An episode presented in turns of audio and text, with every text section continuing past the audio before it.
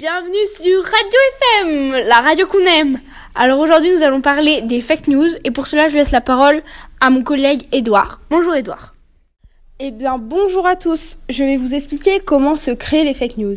Remise au goût du jour par Donald Trump en 2016 lors de sa campagne électorale, où il a utilisé le terme 40 fois en 20 semaines. Les fake news peuvent être accidentelles, on les appelle alors des mésinformations.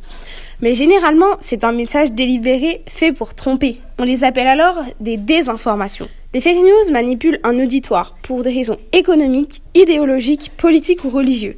Certaines peuvent être diffusées par un simple plaisir. Aujourd'hui, il y a même des sites et applications pour créer des fake news. Pour contrer les fake news, l'État français a proposé une loi en 2018 qui a été refusée par le Sénat. Coucou à vous Edouard. Euh, maintenant, je lance la parole à Alessandra Bonnet pour la suite euh, de cette explication. Trois chercheurs, Sorouj Vosougui, Debroy et Sinan Aral, spécialisés dans les interactions homme-machine et dans l'analyse du fonctionnement des réseaux sociaux de l'Institut de technologie MIT, ont publié une étude à grande échelle sur la diffusion des fake news. Il est dit que le mécanisme de diffusion d'une nouvelle sur les réseaux sociaux est organisé en cascade. Une cascade débute lorsqu'un utilisateur va diffuser une information, vraie ou fausse.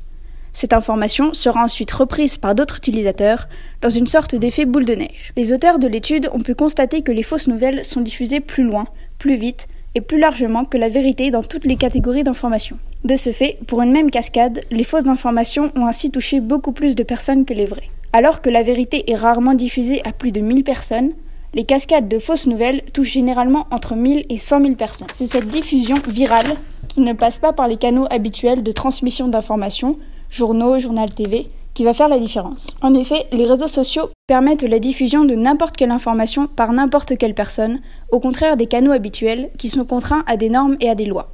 Par exemple, un journaliste se doit d'être neutre dans ses propos. Les fausses nouvelles auraient ainsi 70% de chances supplémentaires d'être retweetées que les véritables informations, et par un beaucoup plus grand nombre d'utilisateurs. La diffusion des fausses nouvelles est également rapide. Il faut à la vérité à peu près 6 fois plus longtemps qu'à la fausseté pour toucher 1500 personnes. Merci à vous. Euh, maintenant, nous allons écouter Anne-Claire euh, Pernaud pour la suite euh, de ses explications. Les fake news vont donc avoir l'effet d'immiscer le doute dans l'esprit des citoyens et d'encourager le statu quo de leurs croyances. Dans certains cas, la diffusion à grande échelle de ces fausses nouvelles aura même pour unique but de générer des revenus publicitaires et le rôle joué par des réseaux sociaux sur le marché de l'information aujourd'hui. Exemple, les fake news ont donc un pouvoir de nuisance susceptible de faire basculer le destin d'une élection démocratique. Voilà, maintenant vous êtes calés euh, sur les fake news. Je vous dis à la semaine prochaine pour un nouveau sujet.